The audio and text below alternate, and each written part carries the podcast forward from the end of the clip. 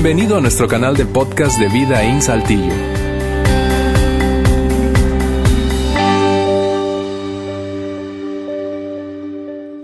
Bien, sean todas y todos bienvenidos nuevamente aquí a Vida In. Gracias por acompañarnos. Es realmente para nosotros un placer tenerles cada fin de semana. Y especialmente si tú nos visitas por primera vez, gracias por atender a la invitación de quien te la extendió. Eh, es, es, realmente eh, un honor para nosotros. Estamos hoy en el medio de esta serie. De hecho, es la tercera parte de cinco en total, la tercera parte de nuestra serie Viendo el Mundo, Viendo el Mundo. Es una serie que hace exactamente tres semanas comenzamos con una idea, la idea de el poder que tiene nuestra perspectiva, la, la, manera en que tú y yo vemos las cosas, vemos el mundo, interpretamos lo que nos ocurre. De hecho, cuando comenzamos la serie lanzamos esta declaración, dijimos, mira, la verdad es que eh, la forma en que veo lo que veo habla más de mí que de aquello que veo. Es decir, no vemos el mundo como es, vemos el mundo como somos. Vemos el mundo como somos. Tú y yo interpretamos, tenemos diferentes interpretaciones para distintas, distintas áreas y distintos asuntos de la vida y eso habla mucho más de nosotros, de cómo somos nosotros. Por eso, por eso, la serie aborda este tema con la intención de revisar nuestra perspectiva y compararla con la perspectiva de Dios respecto a algunas áreas de la vida. ¿Cómo es que, en otras palabras, cómo es que Dios ve este asunto? ¿Cómo es que Dios ve tal asunto o cual asunto? ¿Cómo es que Dios ve? ¿Por qué? Porque creemos que si logramos alinear nuestra perspectiva a la que Dios tiene de ese asunto, la vida va a cambiar. Tu vida y la mía va a cambiar. Y eso parece bastante obvio. No sé si eh, te parece a ti como a mí. Para comenzar este tema de hoy, la semana pasada hablamos de un área específica y fue la del dinero. Cómo Dios ve el dinero y las posesiones y cómo lo estamos viendo nosotros. Hoy hablaremos de otra área específica, pero antes de saltar a esa área, permíteme reenfatizar el poder que tiene nuestra perspectiva, la manera en que nosotros vemos y el impacto que tiene cuando cambiamos nuestra forma de ver un asunto en particular. Yo no sé si coincides conmigo, pero como padre una de las tareas más difíciles, seguramente si eres papá, si eres mamá vas a coincidir en esto, una de las tareas más difíciles es hacer que nuestros hijos vean las cosas como nosotros las vemos, especialmente cuando empiezan a crecer, están en la preadolescencia o adolescencia. Es una cosa súper complicada ver, lograr que mi hijo, mi hija vea el asunto de esa relación como yo lo estoy viendo o quede algunos están en, esta etapa intentando ayudar a sus hijos a ver el tema de la higiene personal como ellos lo ven. Tú sabes, hay una etapa en la, que, en la vida en la que un niño casi llegando a la preadolescencia no se baña, ¿verdad? Pero eso no pasa con ninguno de los hijos que están aquí. Así que, ¿cómo hago que vea como yo veo? ¿Cómo hago que vea el tema del azúcar, del consumo del azúcar como yo lo veo?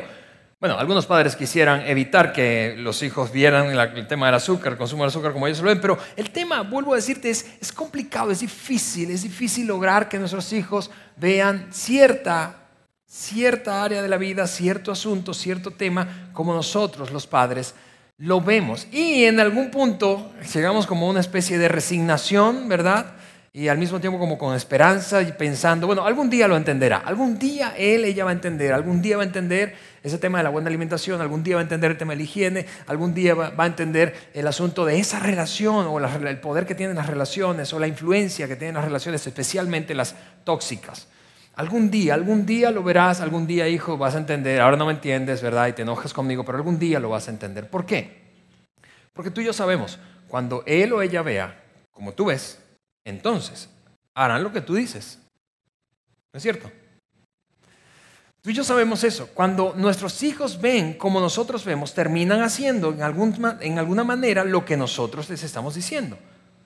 De otra forma, es como intentar torcerles el brazo, pero sin éxito alguno, porque funcionan como aquel, yo, recuerdo una historia mm, cómica, ¿verdad? De un de un niño que está en una iglesia. En una iglesia, como en toda iglesia, hay una liturgia. Entonces se levanta, se sienta, se levanta, se sienta. Y, en algún punto la liturgia correspondía que todo el mundo estuviera sentado, pero el niño estaba de pie, un niño más o menos de 10 años. Así que eh, eh, se acerca uno de los ujieres de la iglesia, ¿verdad? Y le dice, siéntese niño. No, no me voy a sentar, siéntese. No. Que se siente, le digo. Entonces lo toma por el brazo y lo obliga a sentarse. Y él entonces piensa, por fuera estoy sentado, pero por dentro estoy parado. Muchas veces esa es la descripción de la forma en que actuamos o actúan nuestros hijos respecto a cosas que queremos que hagan y terminan haciéndolas, pero dicen por dentro, nada que ver, no voy a hacer eso. Soy como el niño de la iglesia, por fuera estoy sentado, pero por dentro separado.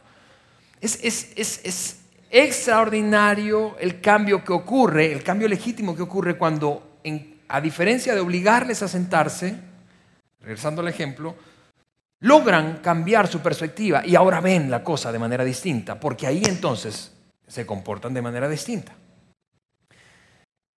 Nos hemos preguntado en esta serie, ¿qué si Dios tiene ese mismo, ese mismo, ese mismo sentimiento, esa misma sensación que tú y yo como padres respecto a nuestros hijos? ¿Qué si Dios constantemente está pensando, ¿cómo te ayudo a ver esto como yo lo veo?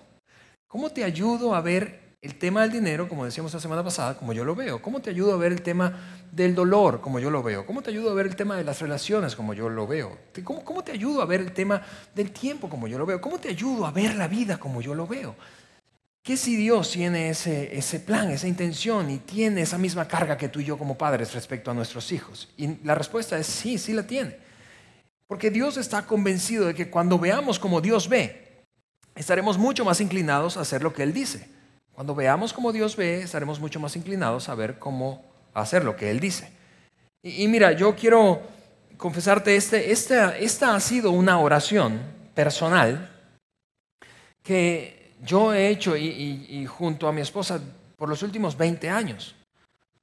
Eh, eh, de una u otra manera, esta ha sido mi oración. Señor, ayúdame a ver esto como tú lo ves. Ayúdame a ver esa persona como tú la ves, porque si no, la voy a matar. Ayúdame a ver a mi esposa como tú la ves.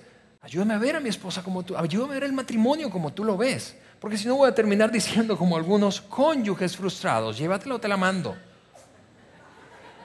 Ayúdame a ver a mi hijo como tú lo ves, ayúdame a ver a mi hija como tú la ves, ayúdame a ver el dinero como tú lo ves, ayúdame a ver la fe como tú la ves, ayúdame a ver la vida como tú la ves, porque si logro ver como tú ves, haré lo que tú quieres.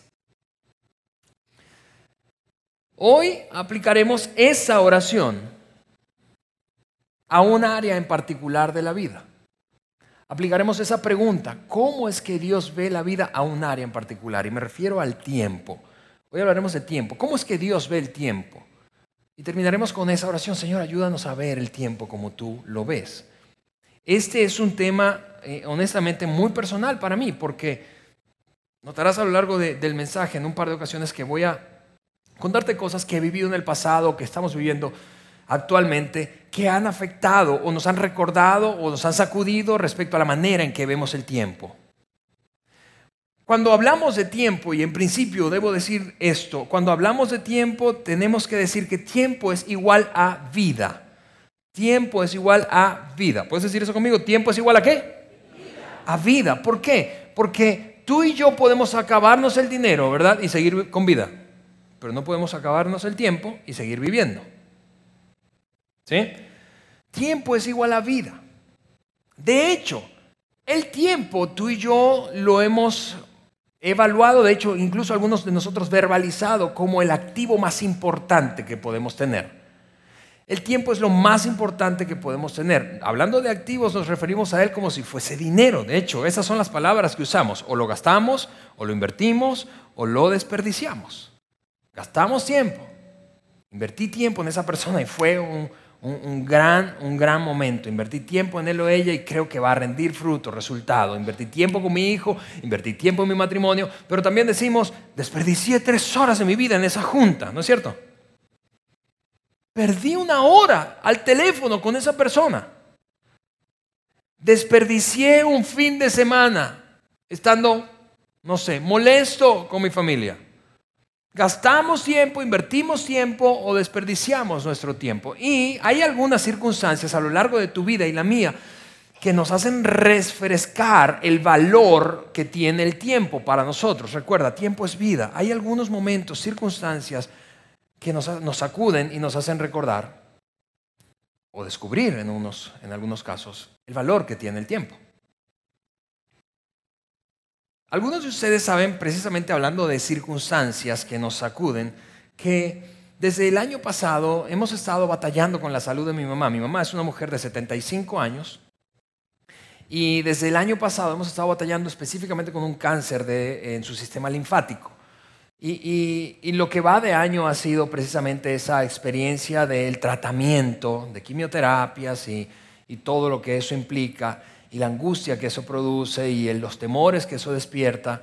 y ha sido una oportunidad para reevaluar, para recordar, para replantearnos cómo es que estamos usando nuestro tiempo. Y cuando te digo eso me refiero a mí y a mi esposa. ¿Cómo estamos usando nuestro tiempo? Porque el cáncer tiene, y digo el cáncer, pero, pero cualquier circunstancia crucial en tu vida, en este caso, contándote esta experiencia personal, el cáncer tiene, tiene la capacidad de poner todo en perspectiva. Es decir, se aclara todo. Se aclara, por ejemplo, a qué cosas deberías dejar de darle importancia. A qué cosas deberías prestar más atención. ¿Con qué cosas deberías dejar de desperdiciar, gastar tiempo? ¿En qué cosas deberías invertir mejor el tiempo? En la práctica eso es lo que hemos experimentado. Yo quiero pelear cada vez menos con mi mamá. Yo quiero disfrutar cada vez más el tiempo con ella. Yo quiero que mis hijos, mis hijos disfruten cada vez más tiempo de calidad con su, con su abuela. Yo quiero, yo quiero que, crear memorias, cosas que, perduren positivamente en nuestra mente, más allá de ese tiempo. Y de hecho, de hecho, tanto es, es, es cierta esa declaración de que el tiempo es vida, que muchos de nosotros que hemos estado aquí hemos gastado un montón de dinero solo para intentar, sobre todo cuando se trata de enfermedades terminales, solo para intentar comprar un poco más de tiempo en la vida de un ser amado, ¿sí o no? Estaríamos dispuestos a gastar todo el dinero solo para comprar un poco más de tiempo. E, es, que las circunstancias cruciales, cruciales tienen esa capacidad de poner todo en perspectiva cuando se trata del uso de nuestro tiempo. Así que, ¿cómo se debería esta oración que yo te he dicho que he hecho a lo largo de mi vida aplicada a esta área? Señor, Señor, ayúdame, ayúdanos a ver el tiempo como tú lo ves. ¿Qué impacto tendría eso en tu vida y la mía? ¿Cuál sería el impacto? ¿Qué cosas cambiarías? ¿En qué cosas harías ajustes? ¿Qué cosas, sin importar la edad que tengas? ¿Qué cosas empezarías a valorar más? ¿Qué cosas empezarías a valorar menos? ¿Qué cosas sacarías por completo de tu agenda? ¿Qué cosas incluirías que no existen hoy? ¿Cómo sería tu vida y la mía si nosotros viéramos el tiempo como Dios lo ve? Para eso, para examinar cómo Dios ve el tiempo, Hoy vamos a hablar de un personaje de la historia eh, que todos seguramente de una u otra manera conocemos. Eh, lo hemos visto en películas, lo hemos leído en libros, y si has leído la Biblia, lo has leído en la Biblia, eh, alguien te lo contó. En general se ha metido en la cultura popular, honestamente, y es, cultura universal. Y me refiero a Moisés. Hoy vamos a hablar de Moisés. Y, seguramente tú... Si estás aquí y no te consideras un seguidor de Jesús, déjame hacer en principio este pequeño, pequeño, pequeño paréntesis. Yo quiero decirte por qué los que nos consideramos seguidores de Jesús, por qué los que nos consideramos cristianos creemos en, que este personaje realmente existió. Déjame decirlo de esta forma. No creemos que Moisés existió solo porque la Biblia lo dice. Voy a repetirte eso. No creemos que Moisés existió solo porque la Biblia lo dice sino porque Jesús se refirió a Moisés como un personaje real de la historia de Israel. Y porque Jesús se refirió a él, creemos que él es real o fue real. ¿Por qué? Porque si un hombre puede predecir su muerte y su resurrección y cumplirlo cabalmente tal como lo predijo, yo creo todo lo que ese tipo diga, ¿no es cierto? De hecho, es curioso, pero nosotros los cristianos creemos mucho más en el Antiguo Testamento que el propio pueblo judío. Es una cosa curiosísima. Tú crees, si tú eres un seguidor de Jesús, tú crees en el Antiguo Testamento mucho más que de lo que creería un judío. Y eso es así porque crees en Jesucristo. Así que es una pequeña aclaración, sencillamente porque vas a escuchar más y más y más y más este tipo de eh, eh, frases. Creemos en eso porque Jesús lo dijo. Y si Jesús lo dijo, creemos en eso. ¿Por qué? Porque si alguien puede predecir su muerte y resurrección y lo cumple, yo creo todo lo que él diga. Algo más, datos eh, en principio de contexto respecto a la vida de Moisés. Moisés creció como un niño pues rico, en medio de la opulencia, con todo lo que quería a su alcance, lo que deseaba estaba al alcance de una petición suya, con sirvientes, con la mejor educación, con una cultura extraordinariamente rica, eh, con poder económico, con poder político, con poder social. Moisés tuvo todo lo que quiso, abundancia, abundancia. Llegado a un punto de la vida de Moisés, en su juventud adulta, y esta es la razón por la cual lo conocemos históricamente en el mundo entero, Llegó un momento en su vida de joven adulto que experimentó una profunda crisis existencial. Y la, crisis tuvo que ver con, cuando digo crisis existencial, me refiero a una crisis de propósito de vida.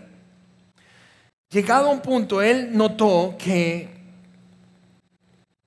más allá de haber crecido en un ambiente de riqueza y opulencia, que era la consecuencia de haber sido adoptado por el hombre más poderoso de la tierra en ese momento. Ese era el faraón de Egipto. Su hija, la hija del faraón, adoptó a Moisés.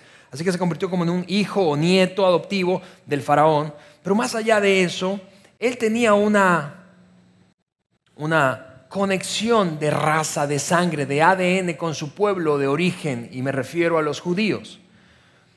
Y eso pasa, honestamente, y lo hemos visto, yo lo he visto pasar muchas veces, con personas que crecen sin papás o, con padres adoptivos. En algún momento la, sangre como que llama y empieza esta cuestión de quiero conectarme con mi, origen verdadero. Así que ve como esta gente en la, con la que creció, hablo de los egipcios y la cultura a la cual pertenece, no conoce otra, fue formado de esa manera, está subyugando a la que es su raza original de ADN y sangre y entonces empieza una crisis. ¿La crisis de qué, en qué se traduce? En la pregunta, ¿qué debo hacer? ¿Debo continuar con mi opulencia, con todo el placer que tengo y la abundancia de la que disfruto? ¿O debo dedicarme a hacer algo para evitar que estos, que son mi raza original, sigan siendo maltratados? Y es por esa decisión, la decisión de prefiero ir detrás de un propósito y significado a quedarme experimentando el placer que me brinda mi hogar de origen o adoptivo en este caso. Es por esa decisión que tú y yo lo conocemos. Ahora, una cosa más, antes de leer un fragmento de algo que escribió Moisés respecto al tiempo.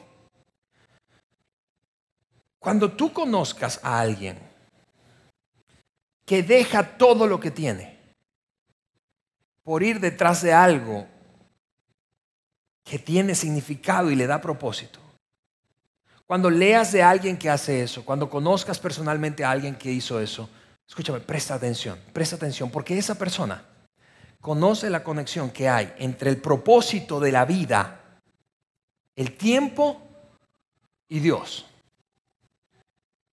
Esa persona de alguna manera llegó a la absoluta convicción de que sin importar que tenga todo, si no se dedica a aquello, su vida no tendrá significado. Así que valdría la pena preguntar a alguien como ese, ¿no es cierto? ¿Qué piensas acerca del tiempo? ¿Qué piensas acerca del tiempo?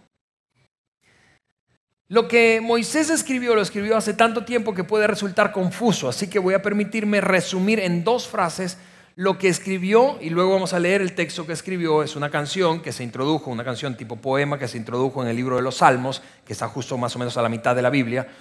Eh, pero lo que él escribió, te repito, como fue hace tanto tiempo y puede resultar algo confuso, voy a resumirlo rápidamente en dos frases. Cuando habló de tiempo, básicamente él dijo esto, el contexto lo es todo. El contexto, cuando se trata del tiempo, recuerda, tiempo es igual a vida, el uso y propósito que le damos a nuestra vida. Tiempo es igual al uso y propósito que le damos a nuestra vida. Tiempo es igual a vida.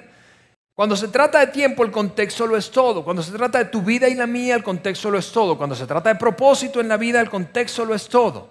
El contexto, es decir, ¿qué está ocurriendo alrededor? ¿En medio de qué estoy? Cuando se trata de tiempo y de propósito de vida, el contexto lo es todo. No existe algo como un sentido alto de propósito desconectado del contexto en el que me muevo. Eso es, es, es, es absurdo casi pensarlo. De hecho, la segunda frase que quiero mostrarte es precisamente esa. No hay propósito alejado del contexto. No hay propósito alejado del contexto. Y lo voy a ilustrar de esta manera. ¿Alguna vez has Imagina que esto es un cajón, lo hice transparente para que vieras lo que hay adentro. Pero has abierto un cajón en tu casa y has encontrado algo como esto. Enseguida la, la, siguiente declaración es una pregunta que le lanzas a los miembros de tu casa. ¿Qué es esto? ¿Qué es esto? Porque es un desorden, es un desastre. ¿Qué es esto? Y empiezas a sacar, está todo enredado. ¿Qué es esto? Y, hasta que alguien eh, eventualmente de miembros de tu casa, probablemente tu hijo o tu hija, y si es adolescente seguramente te va a responder, ¿verdad? Te dice, ah, mamá, papá, eso es el cable que tú conectas a tu compu y luego a un hard drive, es decir, a un disco duro para respaldar la información. Esto otro son los audífonos que le pegas al teléfono para que puedas escuchar sin que nadie más te escuche. Esto y usar las manos, usar las manos libremente. Este otro es un cable que conectas a la tele y así sucesivamente. Cuando alguien entonces pregunta, ¿qué es esto? No es sino hasta que te responden cuál es el contexto en el que esto funciona, que tú dices, ah, yo estaba a punto de tirarlo, pero ahora que me explicas para qué sirve, entiendo. Esto funciona solo cuando está conectando con algo más o conectado a algo más. Moisés básicamente está diciendo eso respecto a la vida. Amigos, hablando del tiempo, que por cierto el tiempo es vida, la vida solo tiene propósito y significado cuando está conectada a un contexto más grande. Alejado del contexto, no hay propósito. Alejado del contexto, tu vida es como este cable. Mi vida es como este cable. Alejado del contexto, mi vida no tiene mucha utilidad, no tiene propósito ni sentido. Moisés está a punto de decirnos en un salmo muy famoso que no tiene sentido la vida, no tiene propósito la vida si no estamos conectados a un contexto mucho mayor que nosotros. Dicho de otra manera, el aislamiento no sirve para proveerte significado y propósito. Así que él entonces toma tiempo para escribir un salmo. Es el Salmo 90, es un salmo relativamente conocido, famoso. El versículo 1 de eso es lo que dice. Señor, tú has sido nuestro refugio, generación tras generación. Ahora, que, eh, mira eso, por eso te decía que él escribe un poco confuso de alguna manera, pero lo que está a punto de abordar es el tema del tiempo. Pero él comienza diciendo, para, para, para comenzar esta conversación acerca del tiempo, tengo que hablar del contexto en el que nos movemos. Dios es nuestro contexto. Luego dice, desde antes de que nacieran los montes, desde antes que nacieran los montes, y empieza a hablar de tiempo, desde antes que nacieran los montes y crearas la tierra y el mundo, desde los tiempos antiguos y hasta los tiempos postreros, tú eres Dios. Desde el inicio, cada generación que vivió antes que la nuestra, cada generación que vivirá después de la nuestra, todas están dentro del gran contexto de Dios. Dios es nuestro contexto. Lo cual era extraordinariamente fascinante que él, un hombre en la época en que lo escribió, lo escribiera. Y, teniendo en cuenta de dónde venía. Venía, recuerda, de haber sido formado en Egipto, una cultura esencialmente politeísta. Creían en el dios Sol, en el dios Ra y en todos los demás dioses que se ocurrieran. Y en general así era el mundo entonces. Eran culturas politeístas, creían en un montón de dioses, no monoteístas, creyendo en un solo Dios. Pero Moisés termina diciendo, 1300 años antes de Jesucristo escribió esto, aproximadamente. ¿Saben qué? Yo he vivido lo que he vivido y debo decirles algo. Yo sé, puede parecer un poco, poco creíble porque vengo de, de Egipto, pero hay un solo Dios y en Él nos movemos. Luego otro autor en el Nuevo Testamento lo citó. En Él nos movemos, en Él existimos, en Él somos. Él es nuestro gran contexto. Luego entonces Moisés continúa escribiendo y suelta una frase como de película épica. Dice, nos devuelves al polvo cuando dices de vuelta al polvo, seres mortales. Suena así como a Gandalf del Señor de los Anillos o a Narnia, algo como eso. Pero lo que está intentando decir Moisés es, amigos, Dios es eterno, es el único y verdadero. Y es por Él y debido a Él que existimos. Y en Él es en el único que encontraremos sentido y propósito, porque de otra manera estaremos como este cable sin, mira, Imagina que ese es un cable para conectar un teléfono. Entonces tú y yo seremos un cable para conectarse teléfono sin teléfono. ¿Qué propósito tiene eso? Moisés dice, si vamos a hablar de tiempo, tiempo es vida. el propósito de tu vida. Solo encontrarás propósito cuando entiendas que eres parte de algo más grande que tú y si no estás conectado a ese contexto, tu vida terminará produciéndote una sensación de futilidad. Es decir, va a pasar así y tendrás esa sensación de insignificancia. Es una cosa profunda lo que está soltando Moisés. Y es, por cierto, una pregunta con la que todos nosotros, todos nosotros, batallamos a lo largo de nuestra vida varias veces. Esta no es solo una pregunta de crisis existencial de un chavo que está eh, en la adolescencia o en sus veintes, escogiendo carrera o escogiendo con quién se va a casar o diseñando un proyecto de vida. Esta es una pregunta que se puede hacer y de hecho ocurre, se hace un hombre o una mujer a lo largo de su vida varias veces, en varios momentos. ¿Para qué estoy aquí? ¿Qué es esto? ¿Qué es mi vida? Moisés dice, si quieres encontrar propósito en tu vida, si quieres hablar de tiempo, tiempo es vida, y si quieres encontrar el propósito de tu vida, tienes que, tenemos que empezar hablando del contexto. Tu vida fuera de contexto no tiene propósito. Mi vida fuera de contexto no tiene propósito. Sigue diciendo esto, para ti, mil años son como un día pasajero, tan breves como unas horas de la noche. Arrasas a las personas como si fueran sueños que aparecen. Son como la hierba que brota en la mañana. Por la mañana se abre y florece, pero al anochecer está seca y marchita. En otras palabras, el punto, el gran punto de Moisés, y aquí es donde empieza a hablar del tiempo, es la vida, amigos, es muy corta. La vida es muy corta y tú lo sabes y yo lo sé. Parpadeas y de repente ya tu hijo, que era un bebé, es un preadolescente, queriendo hacer lo que se le pega la gana. Parpadeas otra vez y está fuera de casa estudiando en otro lugar, yéndose del país o a otra ciudad. Parpadeas y están casados, parpadeas y eres abuelo. Parpadeas y tú dices, ¿dónde se fue la vida? Y como la vida es tan corta, como la vida es tan corta, necesitamos con desesperación, tú y yo, no sé si coincides conmigo, propósito. Propósito para vivirla. Qué triste es vivir una vida sin propósito.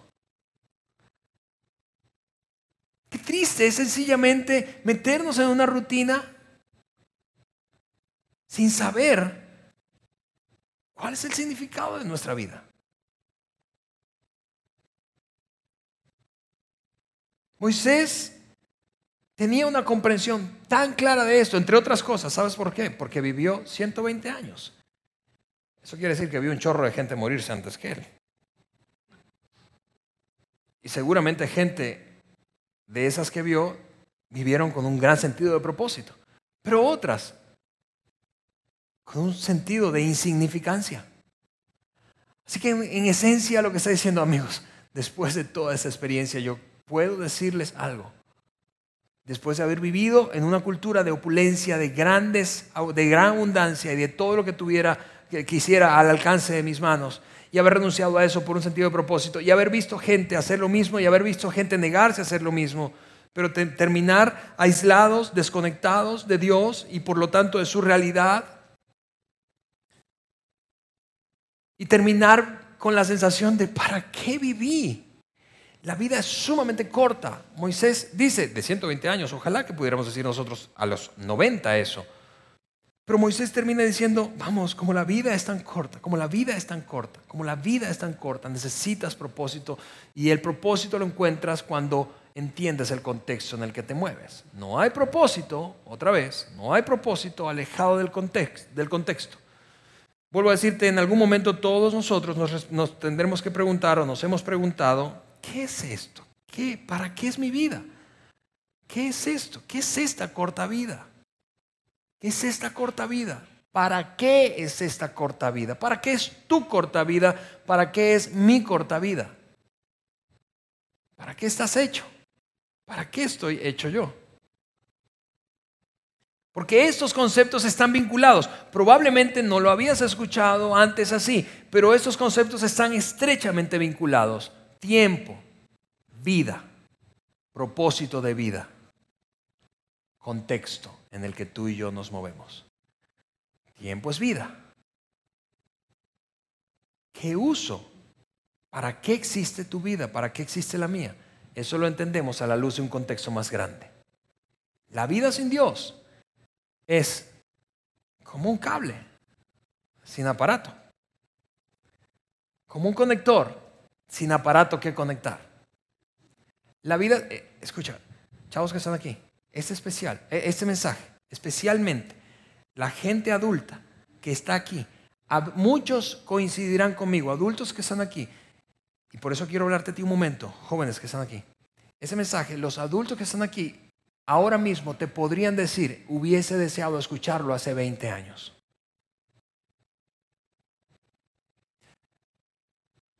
Tu vida necesita estar conectada a Dios, porque si no, serás como un cable sin nada que conectar.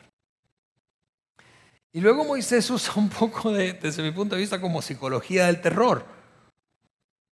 Porque lo que escribe unos versículos más adelante es, honestamente perturbador. Y es de allí donde sacamos, por cierto, una media de la esperanza de vida al nacer en la mayoría de los países. Y que se sigue cumpliendo hasta hoy, 3.300 años después de que lo escribió. Eso es lo que él dijo. 70 años son los que se nos conceden algunos incluso llegan a 80. Pero hasta los mejores años se llenan de dolor y de problemas. Pronto desaparecen y volamos. En otras palabras, él está describiendo una vida sin propósito aquí y es sumamente triste porque todos en promedio, la esperanza de vida al nacer en nuestro país es, actualmente anda por los 76 años. ¿Hay gente que vive más? Sí, pocos.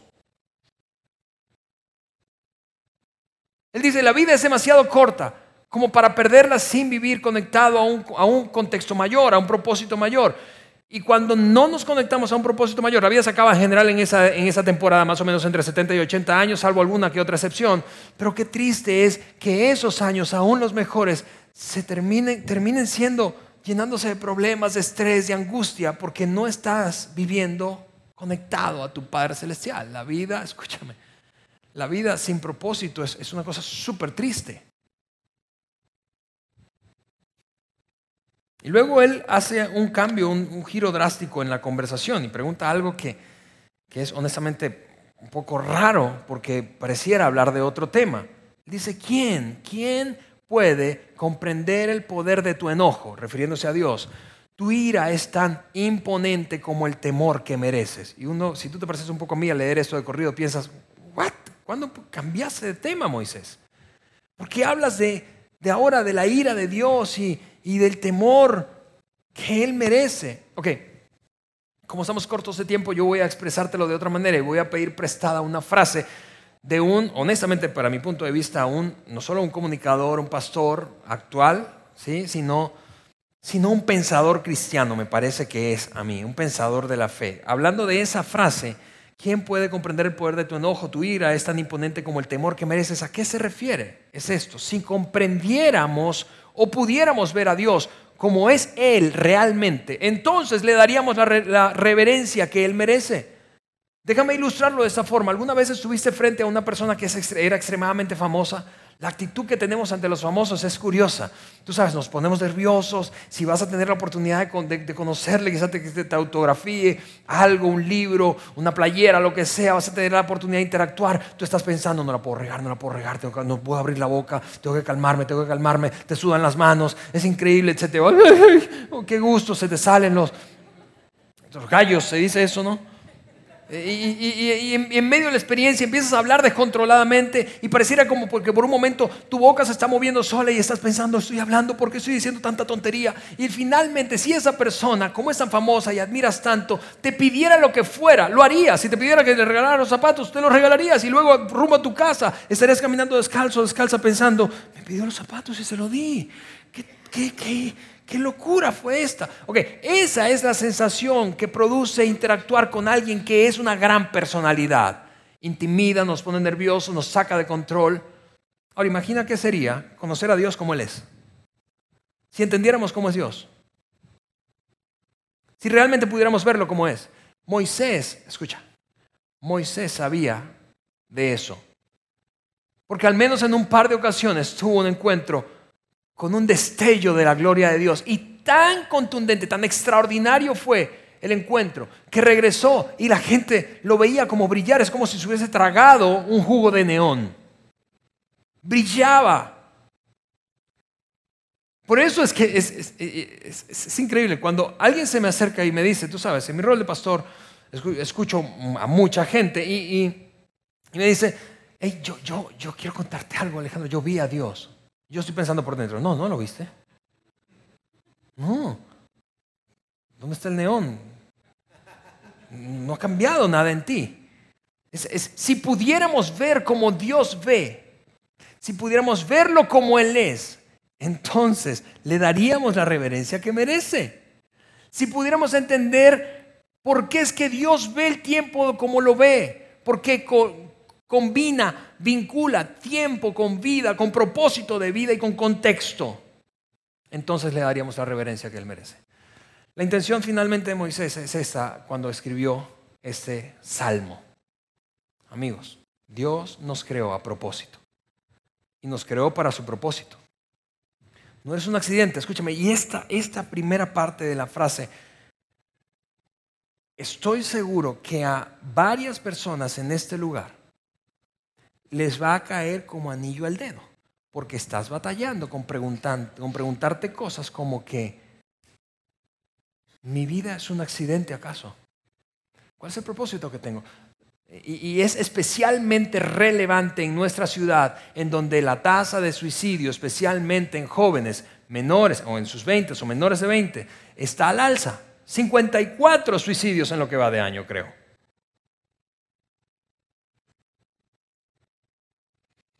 Moisés está diciendo, tú no eres un accidente. Hijos de madres solteras, hijos de padres divorciados, hombres que están, acaban de perder a su cónyuge, mujeres que acaban de perder a tu cónyuge, viudos, viudas, gente que está en medio de una crisis que, los está que le está metiendo muchísima angustia a su vida. Esto es lo que quiero que sepas en principio. Dios te creó a propósito. Dios te creó a propósito. No eres un cable suelto. No tienes por qué vivir así. Puedes conectarte a Dios. En ese contexto es donde vas a encontrar propósito para vivir. Es en ese contexto en el que vivimos. Es en ese contexto en el que podemos encontrar propósito para la vida. Moisés se mete en algo mucho más práctico luego en este salmo. Y es que eh, hace esa oración que creo que deberíamos hacer y aprender a hacer tú y yo constantemente.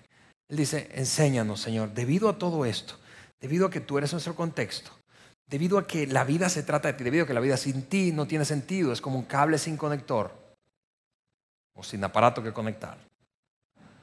Debido a eso, Señor, enséñanos a contar bien nuestros días, enséñanos a entender el valor del tiempo. Debido a que la vida es tan corta, enséñanos a, contar bien nuestros días, a entender que la vida tiene un inicio y un fin, que nuestros días están contados, que no sabemos cuándo terminará, pero va a terminar. Enséñanos a valorar el tiempo como tú lo haces. ¿Por qué? Porque de esa manera, si valoramos el tiempo tal como tú lo haces, si contamos nuestros días, muy bien como tú los tienes contados, entonces nosotros podremos traer al corazón sabiduría para que podamos traer nuestro, a nuestro corazón sabiduría, para que nuestro corazón adquiera sabiduría. Ahora, mira esto. tú y yo conocemos gente sabia. Seguramente tú puedes recordar uno que otra persona que tú dices, wow, qué sabiduría tiene esa persona. eso es lo que ocurre típicamente con las personas sabias. Las personas sabias toman decisiones, priorizan, se comportan a la luz de un contexto más amplio. Una persona sabia no toma una decisión sencillamente porque tiene una alteración emocional. No, no, no. Se detiene y pregunta, ¿esa decisión a qué me podría llevar? ¿Ese comportamiento que podría producir? Eso que estamos viviendo ahora, ¿qué resultado tendría a la luz de un contexto más amplio? ¿Te das cuenta? Que el resultado entonces, el resultado de abrazar la perspectiva de Dios respecto al tiempo. Tiempo es vida. El propósito de mi vida debe estar conectado a un contexto mayor, a Dios. El, resultado de eso es este, vivir con mayor sabiduría. Por eso la pregunta correcta cuando se trata de tiempo, de la vida y del propósito de la vida, no es ¿para qué? ¿Para qué existo? ¿Para qué estoy aquí? Sino ¿para quién? Mira esto. Parece solo un juego semántico. Pero la pregunta correcta no es para qué, es para quién. Esa pregunta es más difícil en muchos casos de contestar. Esa pregunta tiene que ver con tus dones, habilidades, con tu historia personal de vida, con el momento o la etapa en la que te encuentras. En cambio, esta es mucho más sencilla. Tú estás aquí para Él, para Él. Tú estás aquí debido a que Él te creó con a propósito para su propósito. Cuando abrazas esto, esto es mucho más manejable, incluso si no lo resuelves del todo. Hace unos días atrás un amigo me, me echó una llamada y me dijo, hablando de esa pregunta, ¿sabes qué, Ale? Yo, estoy acercándome a mis 30, estoy casado y, me va bien, tengo una profesión, me va bien, económicamente me va bien, pero honestamente sigo batallando con esa pregunta y, y me levanto con frecuencia, con un nivel de frustración alto, preguntándome, ¿para qué? ¿Para qué estoy aquí? ¿Para qué? Y mientras él me hablaba, yo lo animaba a escuchar el mensaje de hoy, porque la cosa prioritaria a resolver es para quién. ¿Es para quién? ¿Es para quién? Moisés recordó, amigos, tiene 70 años, 80, si te va bien. Tu propósito no tiene que ver tanto con el qué, sino con el quién. Vuelvo a poner esa frase parafraseada que escribió respecto a la cantidad de tiempo que tú y yo viviremos. Tienes 70 años, quizá 80, pero tu vida será absurda si no vives con propósito. Será absurda. No tiene que ser así, no tiene que ser así. Pero si no te conectas con un quién correcto, que es el contexto que le da propósito y significado a tu vida, vas a terminar experimentando esa sensación de qué absurdo, qué absurdo. ¿Qué estoy haciendo? ¿Para qué estoy haciendo esto? No tiene que ser así. Y Moisés, vaya si tenía autoridad en el tema, ¿no te parece? Después de 120 años, después de renunciar a todo lo que tenía, todo lo que tenía, abundancia, se fue detrás de un propósito, sin saber a ciencia cierta el resultado. Pero Moisés tenía muchísima autoridad en este tema, muchísima autoridad. Por eso es que me encanta que podamos revisar lo que él dijo, lo que él dijo yo te decía que este tema es, sumamente personal porque mi vida, desde hace 22 años que tomé la decisión de acercarme a construir una relación personal con Jesucristo. Como esta oración ha estado presente, hemos tomado decisiones ya luego de casados, mi esposa y yo, que han tenido todo que ver con esta comprensión, sin saber a ciencia cierta cuál sería el desenlace final. Muchas personas, sabiendo que somos extranjeros y particularmente descubriendo que somos venezolanos, nos preguntan, a ver, pero se, fueron del país escapando, ¿no es cierto? Pues, pues, no, aunque, aunque hoy la situación es precaria en mi país, hace 10 años cuando tomamos la decisión de salir, no era ni la sombra de lo que es hoy, era un país en donde podías vivir tranquilamente. Ahora, cuando salimos en aquel momento, estaba ardiendo en nuestro corazón un un sentido de propósito. Nos quedamos aquí con toda nuestra familia, la de ambos, nos quedamos con todo lo que hemos logrado, con un futuro que teníamos pues prometedor o decidimos quemar las barcas y nos vamos a un lugar que no conocemos, con gente que no conocemos, a hacer algo que no hemos hecho antes, pero con el fuerte sentido interno de que creíamos que eso estaba ligado al propósito eterno de Dios para nuestra vida. Hoy puedo decirte, sin conocer todavía el desenlace final de nuestra vida, nunca hemos vivido más satisfecho que los últimos 10 años. Por eso, chavos que están aquí, escúchame. Dios te creó a propósito, para su propósito.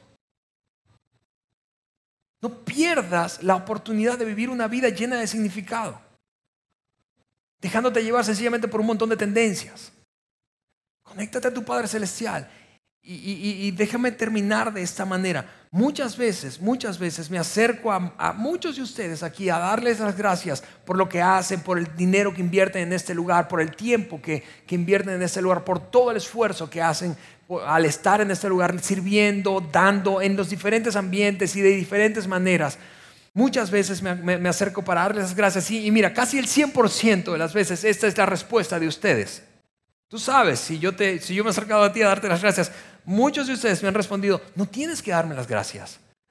No tienes que darme las gracias. Gracias a ustedes por crear este ambiente. Y lo que están tratando de decirme básicamente es, encontramos propósito, nos conectamos con nuestro Padre Celestial y ahora nuestra vida está satisfecha.